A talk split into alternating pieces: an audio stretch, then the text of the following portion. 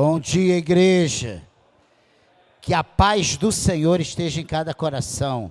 Abra sua Bíblia em Filipenses, capítulo 2, versículo 7 e versículo 8. A Carla estava falando sobre o não se envergonhar, né? Para adorar a Deus, para cultuar a Deus. E nós vamos falar nessa manhã sobre a humilhação de Cristo. Porque muitas vezes nós nos sentimos mal, né? Desajeitado, ah, encabulado, o que vão pensar de nós. Mas nós vamos ver que Cristo, Ele deixou a sua glória,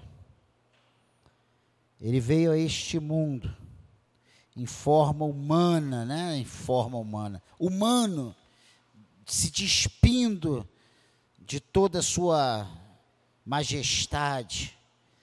Nasceu de uma mulher, viveu como homem, sujeito às mesmas necessidades e nós vê, vamos ver que ele se humilhou, ele não se envergonhou, ele pagou todo o preço necessário para que hoje nós pudéssemos estar aqui reunidos em seu nome. Amém? Filipenses capítulo 2, versículo 7. Diz assim: Antes a si mesmo se esvaziou, assumindo a forma de servo, tornando-se em semelhança de homens e reconhecido em figura humana a si mesmo se humilhou, tornando-se obediente até a morte e morte de cruz. Amém, igreja? Que o Senhor fale ao nosso coração, que você preste bastante atenção nessa palavra, que é uma palavra didática, mas que eu tenho algumas perguntas a te fazer no final dessa palavra, a nos fazer, e eu espero sinceramente, que Deus mude a nossa, o nosso entendimento. Essa é a minha expectativa. Todas as vezes que eu entro neste lugar, toda vez que eu tenho a oportunidade de transmitir a palavra de Deus, a minha expectativa é que o Espírito Santo de Deus esmiúce o teu coração, quebrante o teu coração, tire todas as barreiras, os obstáculos e realmente se revele a sua vida e transforme a sua vida naquilo que Ele quer, naquilo que Ele tem para você. Esse é o meu, é a minha expectativa nessa manhã.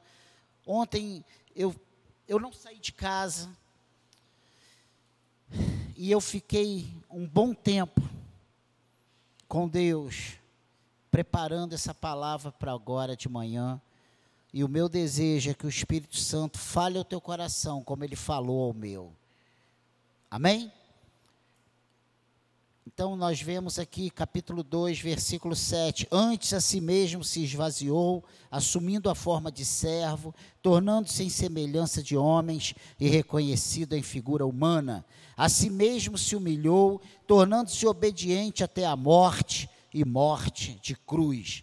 A teologia reformada distingue dois elementos na humilhação de Cristo: a kenosis, o esvaziamento, que consiste em renunciar ele à sua majestade do supremo governo do universo ou governador do universo e assumir a natureza humana na forma de um servo.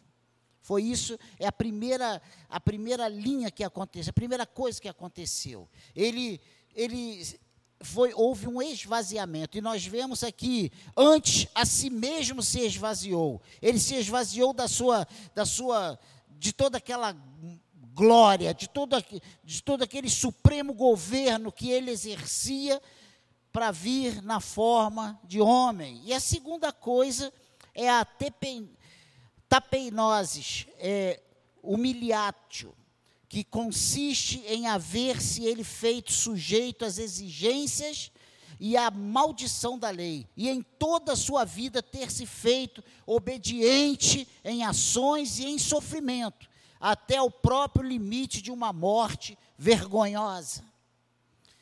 Então, se nós, nós precisamos partir desses dois elementos na humilhação, o esvaziamento e a humilhação.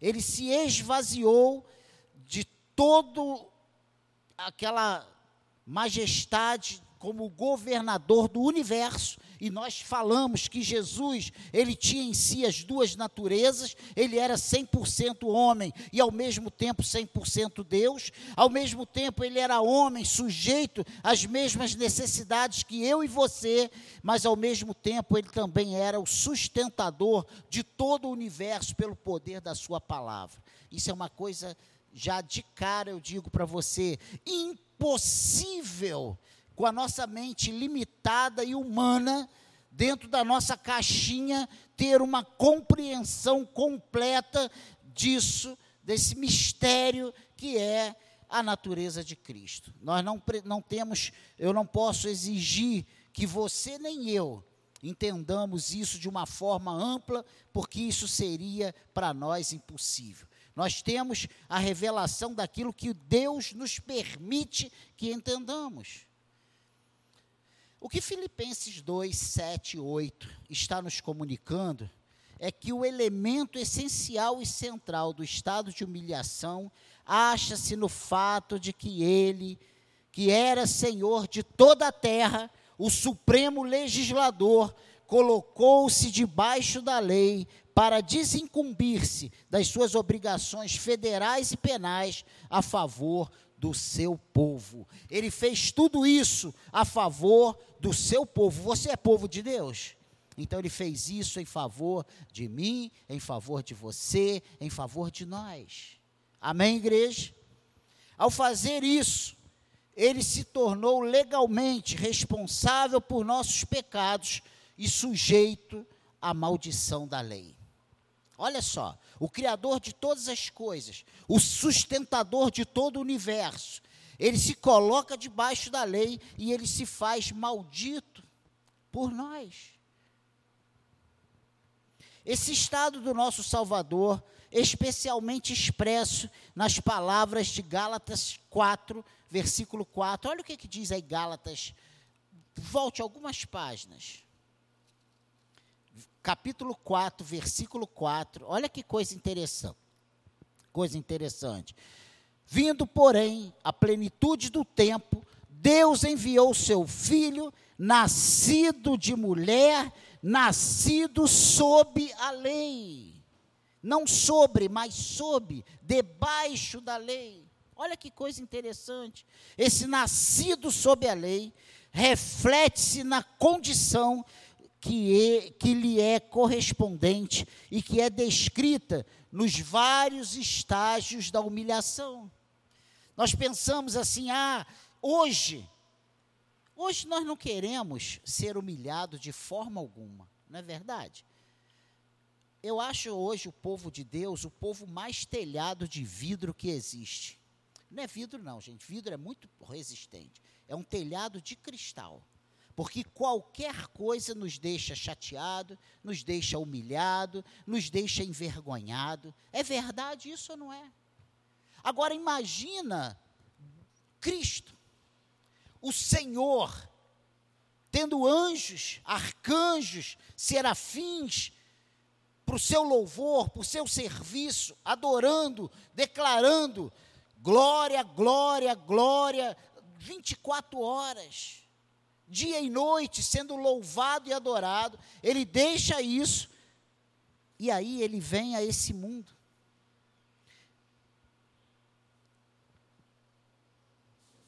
E ele nasce num palácio todo de ouro, de cristal, com vários mordomos, todos muito bem uniformizados, todos bem engomados, cheio de ouro. É assim. Ele nasce numa manjedoura. Manjedouro era um comedouro de animais. Era onde os animais faziam suas refeições. Era onde ficava o capim, a ração, o milho, sei lá o que era colocado naquela época. E era ali que eles comiam. Você já viu um, um animal comendo? Fica tudo babado. E ele estava ali. Eles forraram aquele lugar e ele nasceu ali. Ah, mas aí ele foi reconhecido. Não foi, não. Ele era conhecido como o filho do carpinteiro. Tu já viu um carpinteiro milionário? Todo cheio de si porque era filho de carpinteiro? Não. Não era. Eu estou querendo que você pense que quando Gálatas aqui 4,4 diz que vindo, porém, a plenitude do tempo, que é essa plenitude do tempo? É o tempo em que a ordem ou a, a determinação de Deus, lá em Gênesis, após o pecado, diz que da semente da mulher nasceria um que lhe esmagaria, lhe pisaria a cabeça. É cumprido. Esse, essa plenitude do tempo era o tempo em que as profecias a respeito de Cristo se cumpriria. É a chegada do Messias. E ele diz aqui que a plenitude do tempo Deus enviou o seu filho nascido de mulher, nascido sob a lei. Meu Deus. E nós veremos nos próximos dias os cinco estágios enumerados pela teologia reformada: encarnação, sofrimento, morte, sepultamento e a descida ao Hades. Nós vamos tratar sobre esses cinco, esses cinco pontos em relação a, aos estágios né, dessa humilhação de Cristo.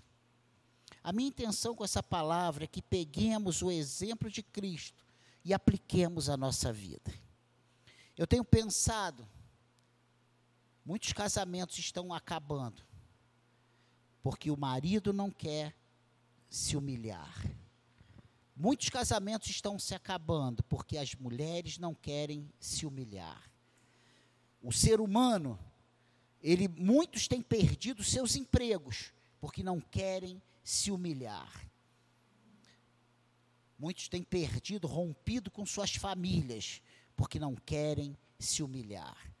E nós vemos Cristo, o Criador de todas as coisas,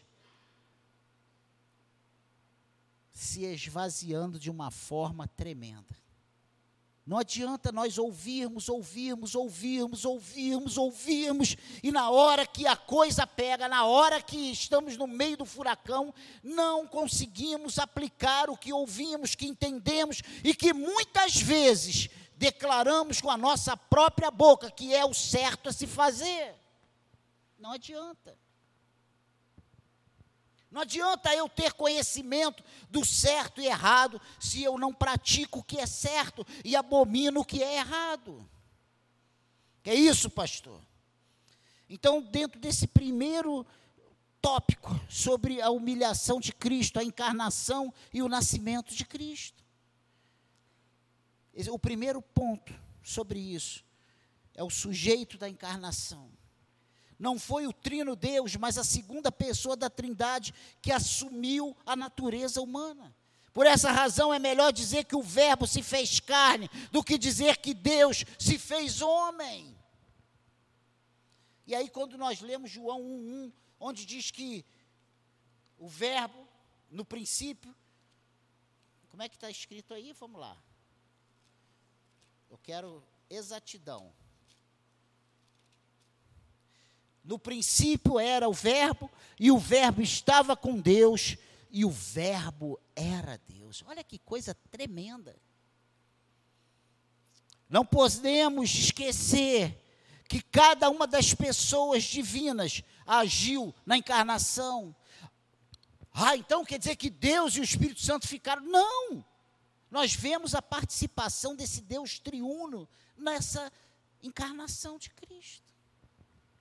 E o primeiro, segundo exemplo que eu quero, texto que eu quero ler, está em Mateus 1,20. Olha que coisa interessante.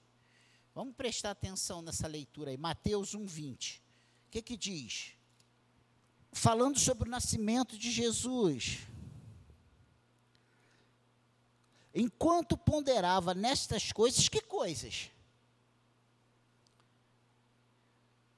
Estando Maria, sua mãe, desposada com José, sem que tivessem antes coabitado, achou-se grávida pelo Espírito Santo. Mas José, seu esposo, sendo justo e não querendo e não a querendo infamar, resolveu deixá-la secretamente. Então, quando ele diz aqui, enquanto ponderava nessas coisas, que coisas? Era José pensando de uma, numa forma de se afastar de Maria e não deixá-la mal falada. Enquanto ele pensava nisso, eis que lhe apareceu em sonho um anjo do Senhor dizendo: José, filho de Davi, não temas receber Maria, tua mulher, porque o que nela foi gerado é do o quê? Senhor Deus. Está escrito isso aí? É de Jesus? É do Espírito Santo. Então, nós vemos o Espírito Santo foi o agente na vida da Virgem Maria. Agora preste atenção na complexidade da vinda de Cristo. Nós veremos alguns textos. Nós vemos o envolvimento de toda a Trindade. E aqui nós vemos o espírito, o anjo aparecendo e dizendo para José não se preocupar, porque o que estava acontecendo ali com Maria não era coisa de homens, mas era a ação do Espírito Santo de Deus na vida daquela mulher. Agora vá lá em Lucas capítulo 1, versículo 35. Vamos lá. Acorda, resista ao sono, lute para que você tenha condições de responder algumas perguntas daqui a pouco. Lucas 1:35. Respondeu-lhe o anjo: Descerá sobre ti o Espírito Santo e o poder do Altíssimo te envolverá com a sua sombra. Por isso também o ente santo que há de nascer será chamado filho de Deus. Quando nós dizemos que Deus tinha em si as duas naturezas, é porque nós sabíamos que ele era filho de Maria, mas ele também era filho de Deus. E o texto aqui diz claramente o, ele será envolvido pelo poder do Altíssimo. Tam, por isso também o ente santo que há de nascer será chamado filho de Deus. Agora, João 1,14.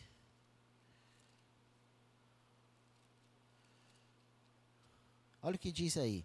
E o Verbo se fez carne e habitou entre nós cheio de graça e de verdade, e vimos a sua glória, glória como do unigênito do Pai.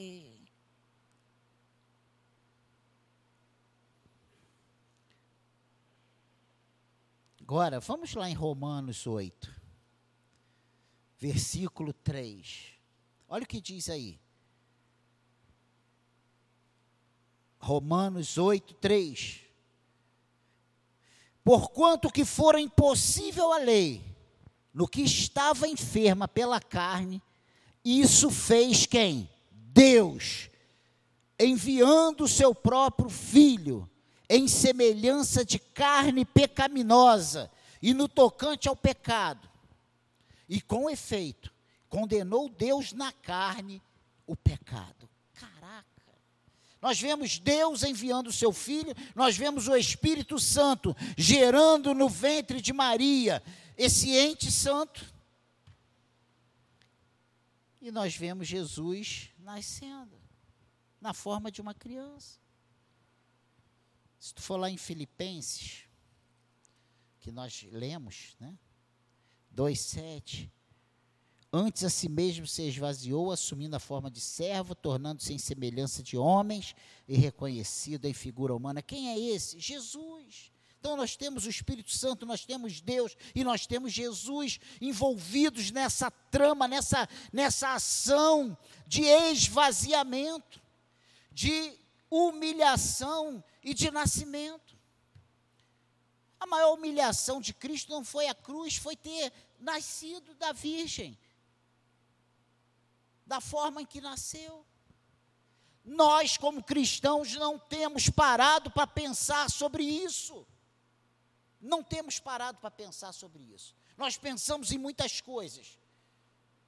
Nós estamos atarefados com tantas coisas para pensar que não nos lembramos do que Cristo fez por nós. Não nos lembramos desse projeto de Deus para a salvação do homem. Não nos lembramos. E eu me incluo nisso. Com todas as letras. Eu tenho me preocupado mais com as dores no coração que eu tenho sentido do que com muitos outros pensamentos que deveriam ocupar a minha mente. Talvez você esteja pensando no seu marido, na sua esposa, no seu casamento que está falido, do que pensando nas coisas que realmente você deveria estar pensando. Talvez você esteja preocupado com tantas contas a pagar mas não está preocupado com o que Cristo fez por você. Com esse grande amor. Sabe qual é a realidade? O cristão hipermoderno, ele tem pensado em aproveitar a sua vida ele tem pensado em ser feliz, em gozar bastante, porque a vida é curta. Irmãos, essa vida aqui não é nossa, essa vida aqui é passageira. Isso aqui não, é, não tem nada que nos atraia, nada que vale a pena para nós. Não tem. Tudo isso é ilusão. E sabe quem falou isso? Não é o ignorante do Daniel, não. Foi o sábio Salomão. Depois de viver tudo, Sabe quantas mulheres Salomão tinha? Mais de mil. Eu não estou dando conta mais da Cláudia. Ele tinha mais de mil. Dinheiro, sabedoria, o homem mais sábio da terra. Rainhas vinham se sentar a seus pés para aprender com Salomão. A Bíblia declara que depois de Salomão, nunca, antes, depois, nunca houve um homem tão sábio quanto Salomão. Para de falar bobagem e preste atenção. Nunca houve um homem mais sábio que Salomão. E no final de sua vida, depois de experimentar de tudo que esse mundo poderia lhe oferecer, ele faz a declaração que tudo é vaidade. Tudo é vaidade. E quanto mais vamos ficando velhos, né, Fonte? Né, Jaci? Mais chegamos à conclusão que tudo é vaidade. Coisas que nós batíamos em pessoas, dávamos tiro em pessoas, quebrávamos, queríamos matar pessoas. Hoje nós vemos que não passava de vaidade. É verdade ou não é, gente? É verdade. Coisas inadmissíveis hoje já não são tão inadmissíveis assim. Sabe por quê? Nós vamos passando o tempo e nós vamos vendo que não é tão importante assim. A encarnação não foi uma coisa que simplesmente aconteceu com a palavra, com logos, né, no Gênesis, mas com uma ativa realização da parte de Cristo, da parte de Deus. Não é possível falar da encarnação de alguém que não teve existência prévia. E a pré-existência de Cristo é, é, claramente ensinada na Escritura. E nós já lemos João 1, onde diz que o Verbo era de, estava com Deus, o Verbo era Deus. Ele, ele era o Verbo.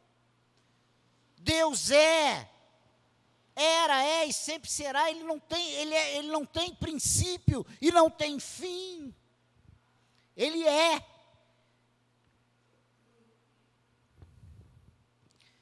Teríamos muitas outras, muitos outros textos, e só mais um para a gente. 2 Coríntios 8, 9, que é um texto maravilhoso. Olha o que, que diz aí. 2 Coríntios 8, 9. Pois conheceis a graça de nosso Senhor Jesus Cristo, que sendo rico, se fez pobre por amor de vós, para que, pela sua pobreza, vos tornasseis ricos. Olha que coisa tremenda. Ele se esvaziou, ele se humilhou, ele se tornou pobre para que nós hoje fôssemos ricos. Sabe quando você olha para a sua conta, quando você vê as contas chegando e fala assim: meu Deus, como é que vai ser? Você é rico. Mas não é essa riqueza que o ladrão corrói e que o governo rouba. É uma riqueza onde a traça não, não, não destrói, o ferrugem não destrói, o ladrão não rouba. Não há plano nesse mundo que consiga destruir aquilo que Deus tem preparado para o seu povo.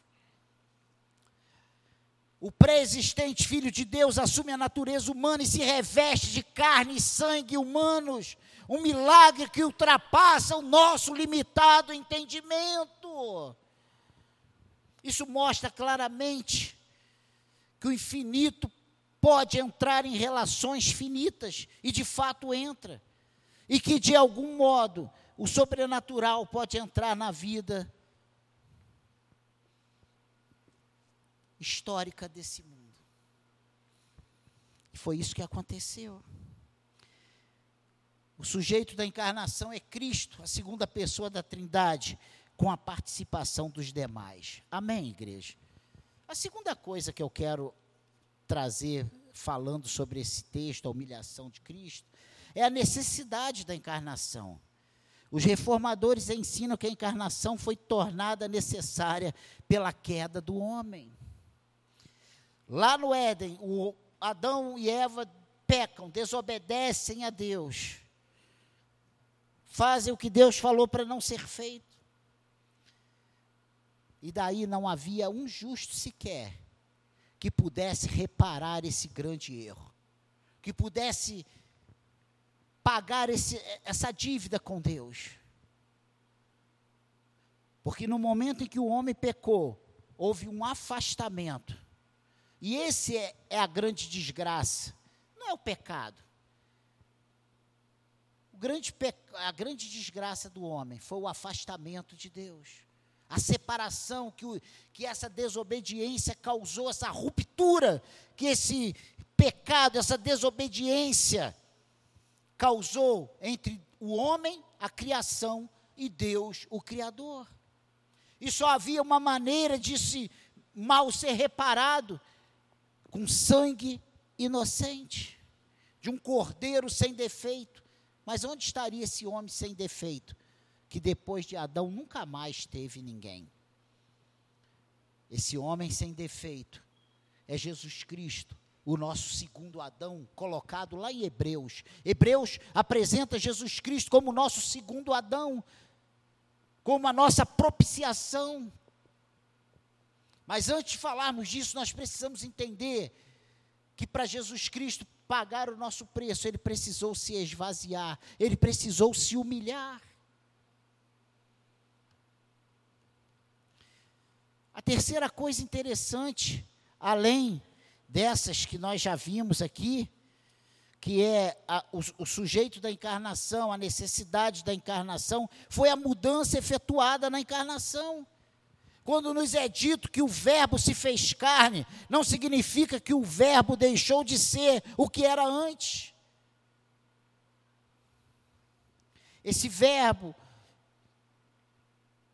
carne, se fez carne, de João 1,14, certamente não significa que esse logos, esse, esse poder da palavra, essa palavra viva, se transforma em carne, alterando assim a sua natureza essencial, mas simplesmente que ele contraiu aquele caráter particular que ele adquiriu uma forma adicional, sem de modo algum mudar a sua natureza original. E mais uma vez eu afirmo: Jesus Cristo tinha as duas naturezas. Ele continuou sendo 100% Deus, mas ele, está, ele era 100% homem. Amém, igreja? ele continuou sendo infinito e imutável Filho de Deus. Amém, igreja? A palavra carne aqui denota a natureza humana, que consiste de corpo e alma. Por isso, nós vemos na Bíblia as inúmeras passagens nos evangelhos, Jesus tendo fome, Jesus tendo sede, Jesus chorando, Jesus cansado, Jesus dormindo. Jesus triste com a morte do seu amigo. Todas as coisas que nós hoje sentimos. Ele sangrou, ele morreu. Tudo isso que nós estamos sujeitos. Amém, igreja? A quarta coisa interessante nessa humilhação de Cristo é que a encarnação fez de Cristo um membro da raça humana. A nossa confissão afirma que Cristo assumiu a natureza humana da substância de sua mãe. É necessário para que a mediação de Cristo seja eficaz que sua natureza humana seja derivada do mesmo tronco que a nossa. Não adiantava ele vir na forma de Deus, aparecendo do nada e dizendo: Olha, ele poderia fazer isso, não poderia. Aparecer do nada, sem ser gerado por uma mulher. Aparecer e falar: Olha, eu sou Jesus, eu vim aqui pagar o preço por vocês mas ele seria um igual a nós? Não seria. Não iria satisfazer a ira de Deus. Por isso podemos afirmar que ele é membro da raça humana. Um outro ponto interessante, o penúltimo ponto, é que a encarnação é efetuada por uma concepção natural ou sobrenatural e um nascimento virginal, a encarnação efetuada por uma concepção sobrenatural e um nascimento virginal. Nós já falamos sobre isso. A nossa confissão afirma que a natureza de Cristo foi concebida no ventre da Virgem Maria pelo poder do Espírito Santo, sem o concurso do homem. Tanto é que nós lemos lá que José estava pensando em ir embora. Como é que pode? Eu nem me deitei com ela, ela está grávida. Imagina, marido, você não tem nenhuma relação com sua esposa e ela parece grávida. Eu posso afirmar que o Espírito Santo não vai fazer filho em mais nenhuma mulher.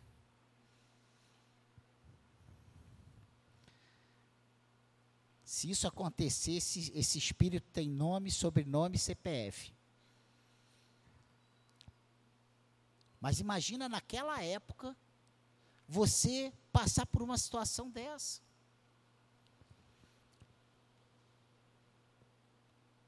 Isso salienta o fato de que o nascimento de Cristo não foi um nascimento comum, mas sim um nascimento sobrenatural, em virtude do qual ele foi chamado Filho de Deus. Temos que concordar que o elemento mais importante com relação ao nascimento de Jesus foi a operação sobrenatural do Espírito Santo pois só por esse meio foi possível o nascimento virginal. A obra do Espírito Santo concernente à concepção de Jesus foi dupla. Ele foi a causa eficiente do que foi concebido no ventre de Maria e assim exclui a atividade do homem como fator eficiente. Isso está em total harmonia com o fato de que a pessoa que nasceu não era uma pessoa humana, mas a pessoa do Filho de Deus, que, como tal, não estava incluída na aliança das obras e estava livre da culpa do pecado. Podemos afirmar que Jesus, ele estava livre da culpa do pecado, portanto, apto a cumprir as exigências de Deus em relação à raça humana. E a segunda coisa interessante nessa concepção dupla de Cristo, que ele santificou a natureza humana.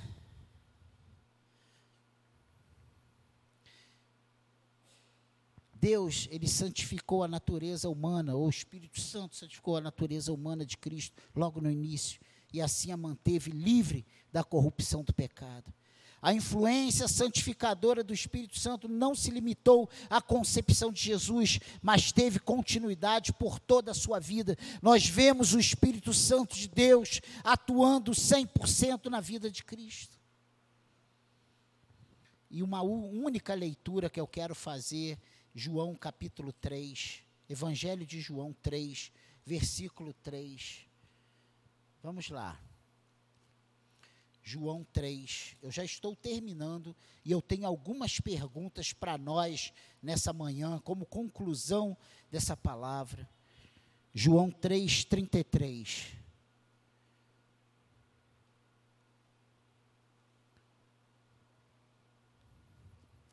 Você achou aí? Diga amém. Então acompanha. Quem todavia lhe aceita o testemunho, por sua vez, certifica que Deus é verdadeiro pois o enviado de Deus fala as palavras dele, porque Deus não dá o Espírito por medida. O Pai ama o Filho e todas as coisas tem confiado às suas mãos. Amém, igreja?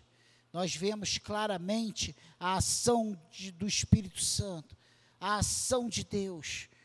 Não dado sob medida, não é para o nascimento, e daí se vira Deus não faz isso hoje com você. Você que está passando por lutas, por problemas, por dificuldades, não tome decisões precipitadas. Não pense que acabou, não pense que, que não tem mais jeito. Porque se teve jeito para o pecado do homem, se Deus deu o seu próprio filho, para ser humilhado, para se esvaziar da sua glória e nascer de uma mulher. O que ele pode fazer por você hoje, já que ele te deu o seu espírito? Já que ele se revelou a você, ele te chamou por um chamado irresistível. O que ele pode fazer por você hoje, pense nisso. Para Deus não há impossíveis. Se ele faz uma virgem conceber sem se relacionar com o homem, ele faz muito mais por nós. Ele pode fazer qualquer coisa. Pense nisso. Você aprendeu lá no, no catolicismo que Jesus nasceu da Virgem Maria? Você ouviu isso lá?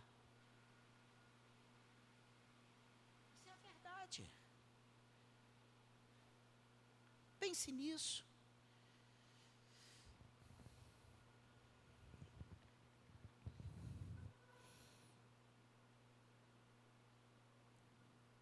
Para nós finalizarmos, antes da conclusão, é claro, o último ponto, que é a encarnação propriamente dita, parte da humilhação de Cristo. E eu faço uma pergunta, ainda não são as perguntas que eu tenho para nós hoje. A encarnação é uma humilhação para Cristo? E eu respondo que certamente constitui humilhação o fato de o Logos assumir a carne, isso é, a natureza humana, como esta é desde a queda, enfraquecida e sujeita ao sofrimento e à morte, embora isenta da mancha do pecado. A única coisa que Cristo nasceu e que você pode dizer assim, mas ele, ele não tinha pecado. Fora isso, ele estava sujeito a essa natureza humana, como ela está desde a queda, enfraquecida e sujeita ao sofrimento e morte. E isso parece algo muito implícito. E eu quero fazer uma leitura para você. Preste atenção, Romanos 3:8 diz o seguinte: e por que não dizemos, como alguns caluniosamente afirmam que o fazemos? Praticamos males para que venham bens? A condenação destes é justa? Eu li errado, é 8, é, é 8 3, não 3, 8 porque, porquanto que fora impossível a lei no que estava enferma pela carne, e isso fez Deus enviando seu próprio filho em semelhança de carne pecaminosa e no tocante ao pecado, e com efeito condenou Deus na carne o pecado. Meu Deus. Nós já vimos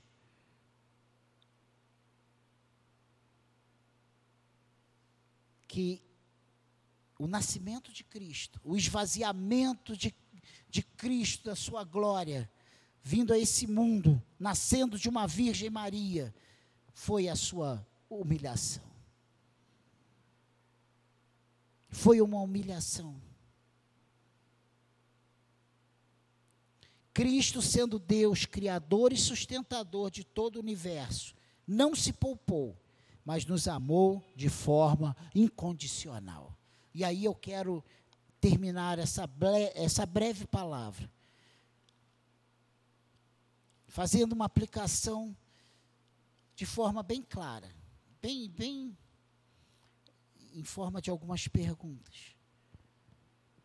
E a primeira coisa que eu quero que você pense na perspectiva de humilhação. O que temos deixado de fazer para Ele e por Ele, para não sairmos da nossa zona de conforto?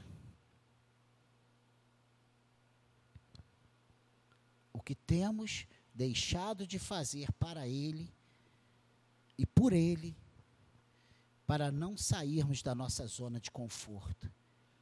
Hoje, o que nós temos vivido é um cristianismo acomodado. Não vou me estressar, não vou me aborrecer, eu não preciso disso, eu posso entrar na igreja, assistir o culto, dar a minha oferta, dar o meu dízimo, virar as costas e ir embora para minha casa sem esquentação de cabeça e eu serei salvo da mesma forma que aquele que está correndo de um lado para o outro. É verdade isso ou não é? A minha pergunta é: o que temos deixado de fazer? Tu imagina se Cristo fala, vai ser muito sofrimento, muito desgaste, muita humilhação. Eu, o Criador de todas as coisas, sustentador desse universo. Quem teve aqui naquele congresso do Adalto? Você lembra que você viu que nós somos uma poeira cósmica. A Terra é um cisco no cosmos. É ou não é?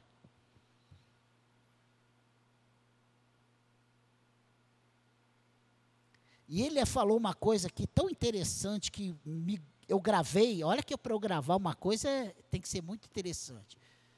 Que bastava um milímetrozinho para mais, para um lado ou para o outro, para frente ou para trás, que nós seríamos totalmente destruídos. Mas a Terra está numa posição perfeita para a raça humana viver, para que haja vida na Terra. Tudo isso sustentado pela, pelo poder da palavra de Cristo. E aí ele larga isso tudo, ele vem nascer num lugar fedorento. Sabe por que, que ele nasceu na manjedoura? Porque não tinha mais lugar, não tinha mais quarto na hospedagem, na hospedaria, não tinha mais quarto para ele. Ó, não tem quarto, só tem lá o, o lugar onde ficam os cavalos. Pega lá uma, uma cocheira daquela lá, prepara lá e vê o que você faz. Não tem lugar. Para não nascer no meio da rua, nasce ali. E hoje, o que nós, os cristãos, temos deixado de fazer?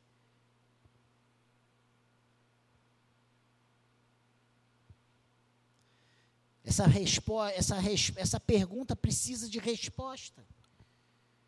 Você precisa dar essa resposta ao Senhor. Eu não vou tomar essa decisão, eu vou me vergonhar. Que vergonha! É verdade ou não é? Quantas vezes? Quantas vezes não assumimos lá fora que somos um cristão porque não queremos ser achacoalhados? Nós queremos sim dizer que fazemos, que saímos, que vamos, que gostamos. Isso sim é, é legal.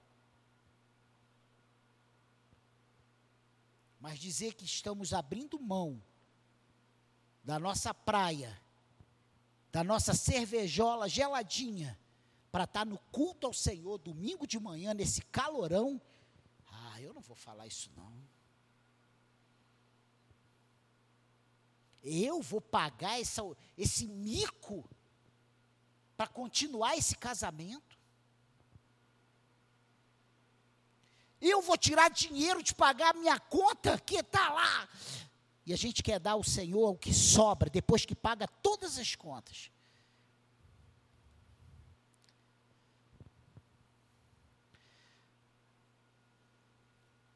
Nós queremos usar todo o nosso tempo para estudar, para trabalhar, para passear, para dormir, mas muitas vezes passamos a semana, duas semanas, sem parar meia hora com Deus, sem tirar duas horas para prestar um culto público ao Senhor.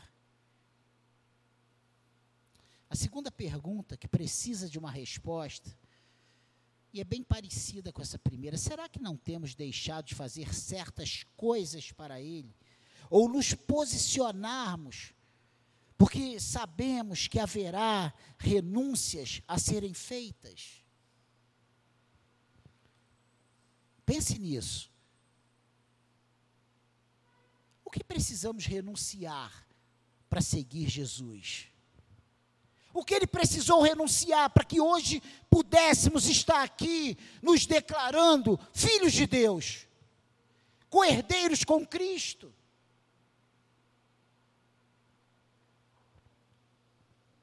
Ou ele não sabia que haveria um preço a ser pago? E hoje nós não temos preço a pagar. Os evangélicos carregam, né? Não, porque eu estou pagando preço. Que preço que tu paga?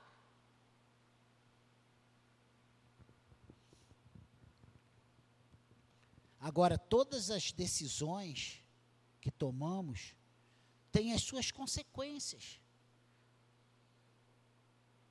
Tem os seus sims e os seus nãos. Será que não temos deixado de fazer certas coisas para Ele? Ou nos posicionarmos, porque sabemos que haverá renúncias a serem feitas? Será que temos o mesmo sentimento por Cristo que Ele tem por nós? Ah, eu amo a Cristo, eu amo a Cristo, mas não queremos fazer uma vírgula. Eu não quero mais porque eu me aborreci. Jesus foi chamado de endemoniado. Jesus foi acusado de estar operando milagres pelo poder de Beuzebu,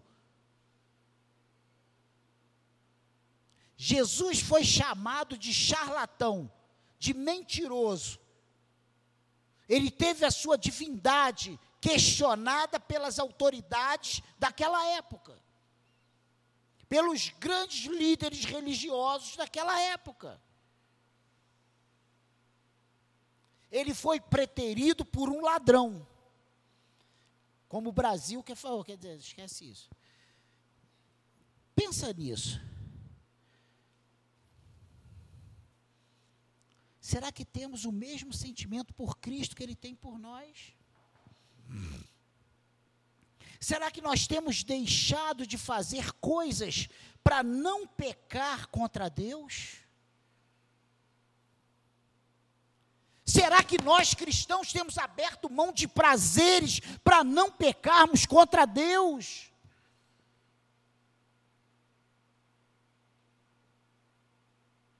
Pense nisso, igreja. Essa pregação não traz ibope. Essa pregação não enche igreja, não atrai multidão. Eu não estou falando aqui pare de sofrer, eu estou falando tome a sua cruz e siga Jesus.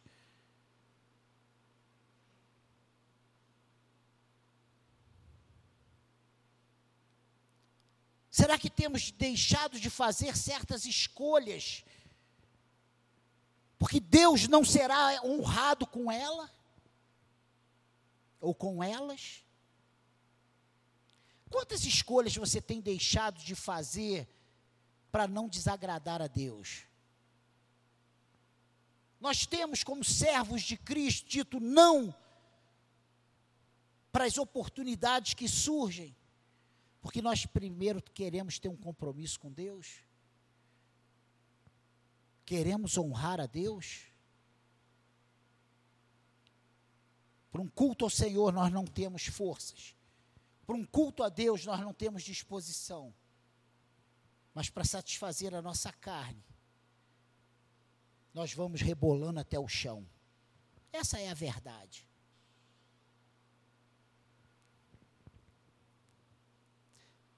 Como a Carla falou, para nós darmos glória a Deus, nós não temos coragem. Para levantar a mão, nós não temos, ela está engessada. Mas para gritar, Mengo, num time de Muquirana, que empata com o Bahia, que até o Vasco ganhou. Nós damos pulo no meio da rua e gritamos, é, não temos vergonha, xingamos o outro. Bater, mega! Está todo mundo rico e a gente está cada vez mais pobre. Vê se não é verdade. Cheguei um dia em casa, a Mara estava. Quase que o Jaci morreu de tanto xingar o Vasco. Falei, meu Deus do céu.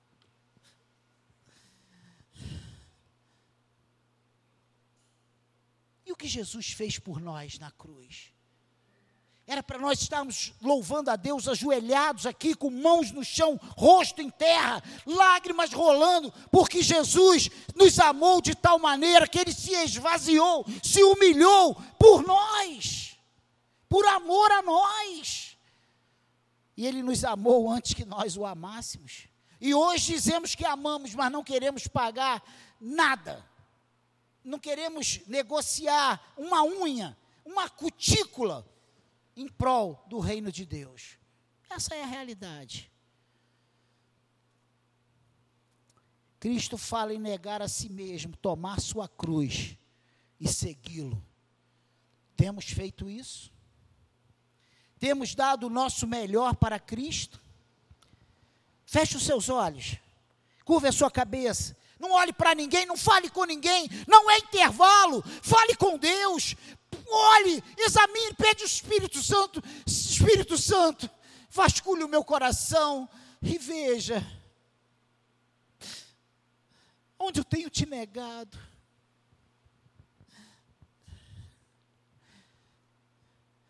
Vê se você tem dado o seu melhor para Deus.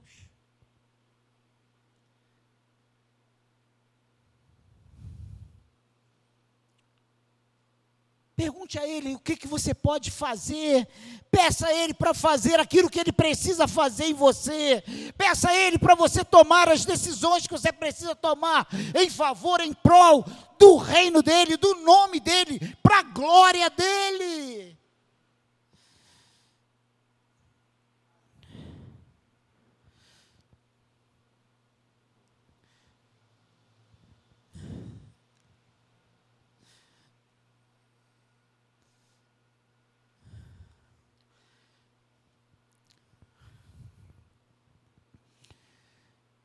Senhor, olhe para nós, olhe para a comunidade, aliança com Deus. Olhe para nós, Senhor. E nós temos estado enfermos, Senhor. Com os nossos sentimentos, com os propósitos do nosso coração com aquilo que abrimos a nossa boca, com aquilo que deixamos habitar a nossa mente, aquilo que tem povoado o nosso coração, Senhor. Coisas ruins, coisas que precisam ser retiradas, coisas que precisam ser extirpadas de nós, Senhor. Nós não temos orado, nós não temos lido a Bíblia, nós não temos tido tempo para rasgar o nosso coração contigo, Senhor. Que nós estamos intertidos com a novela, com a Ana Maria Braga, nós estamos envolvidos com The Voice, nós estamos envolvidos com futebol, nós temos gasto tempo e tempo jogados fora, Senhor, mas não temos, mais declaramos que não temos meia hora para ficarmos contigo, Senhor. Tem pessoas que se deixar dorme 24 horas, mas não tem 15 minutos contigo, Senhor. Nos ajude, Pai. Nos ajude a entendermos o teu sacrifício por nós na cruz E ele não terminou na cruz, ele começou ali, não, Senhor. Não foi ali, não. Não foi na hora que o Senhor foi preso ali no, no Getsemane, não, Senhor. Foi lá, na eternidade, quando o Senhor decide, programa de deixar a sua glória se esvaziar de toda a sua majestade, se fazer maldito por nós, Senhor. Senhor não ficou preocupado com o que iriam dizer dele. De, ah, Senhor, o Senhor não ficou preocupado. O Senhor fez o que precisava ser feito. Nos ajude, Senhor, a não olharmos para trás. Ajuda-nos, Senhor, a fazermos toda a tua vontade. Espírito Santo de Deus, som dos nossos corações nessa manhã. Tira o que precisa ser tirado. Nos liberte, Senhor tenha misericórdia de nós. A tua palavra é a verdade. E ela diz que conheceremos essa verdade, e essa verdade vai nos libertar. Nos liberte, Senhor. Creme nas algemas, tira a acomodação. Espírito Santo de Deus, opera o milagre em nós nessa manhã. É o meu pedido, é a nossa oração, Senhor. Em nome de Jesus.